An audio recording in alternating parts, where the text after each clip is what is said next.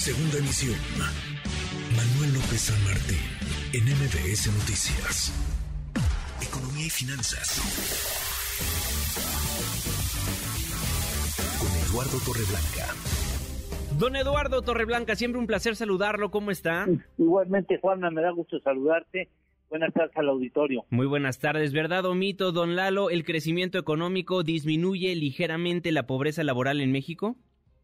Sí, los, datos últimos que ha dado a conocer el Consejo Nacional de Evaluación de la Política de Desarrollo Social ya permiten afirmar que al menos durante el segundo trimestre de este año y con respecto al mismo periodo pero del 2021, la pobreza laboral ha disminuido ligeramente, pero es un concepto relativamente conocido, no no es muy conocido el término de pobreza laboral y valdría la pena explicarlo al público. Por es decir, se habla específicamente, Juanma, de aquellas personas que aún trabajando, aún recibiendo un salario, no tienen la capacidad monetaria para adquirir una canasta básica alimentaria. Es decir, ya estaríamos eh, hablando de pobreza extrema.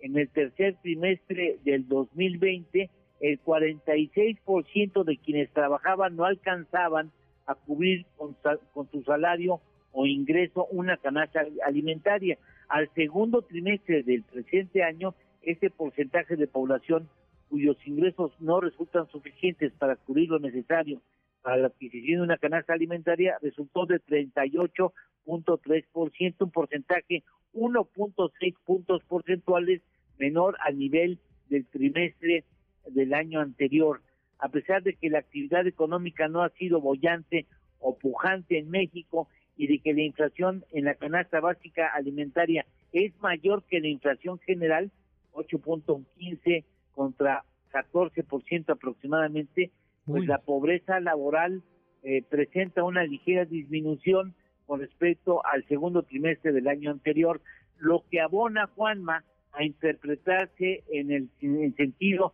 de que el incremento de 22% que recibió el salario mínimo para este año ha sido un factor que ha impedido que el incremento de la pobreza laboral se concrete porque la inflación hasta el momento está sigue estando por debajo de lo que el aumento salarial al mínimo se ejerció para el 2022 eh, en 21 de 32 entidades del país se redujo la pobreza laboral en este trimestre, segundo trimestre del presente año y con respecto al trimestre, mismo trimestre del año anterior.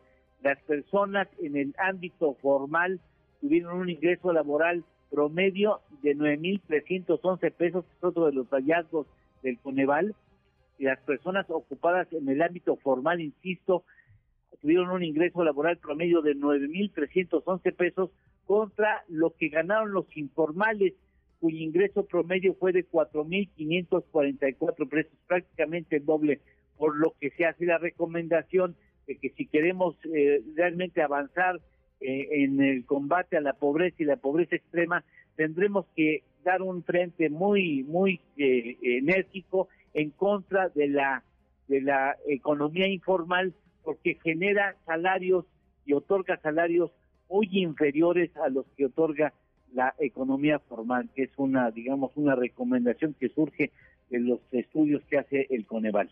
Entonces, a pesar de que el mercado laboral no está en óptimas condiciones para un crecimiento incluyente y sostenido, sí ha habido un mejoramiento de las condiciones laborales y de los incrementos en el salario mínimo.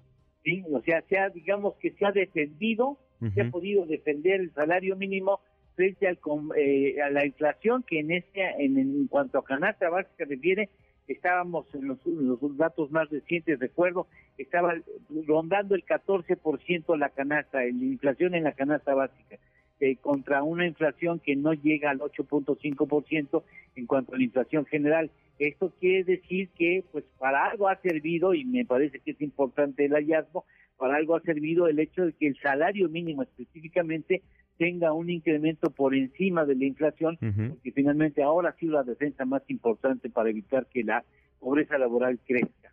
O sea, la economía general en México va a mostrar un crecimiento insuficiente, pero positivo. Pero positivo, así es, Juanma.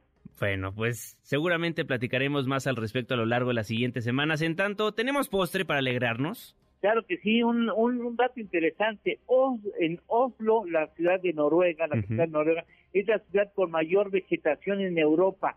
Tiene el 77% de su superficie ocupada con vegetación y recibe por eso eh, la categoría de la capital más verde de Europa. Ándale, buen dato para llevar. Eduardo Torreblanca, muchísimas gracias. Me da gusto saludarte, igual que el público. Buenas tardes y buen provecho a todos. Igualmente, muy buenas tardes. NBS Noticias.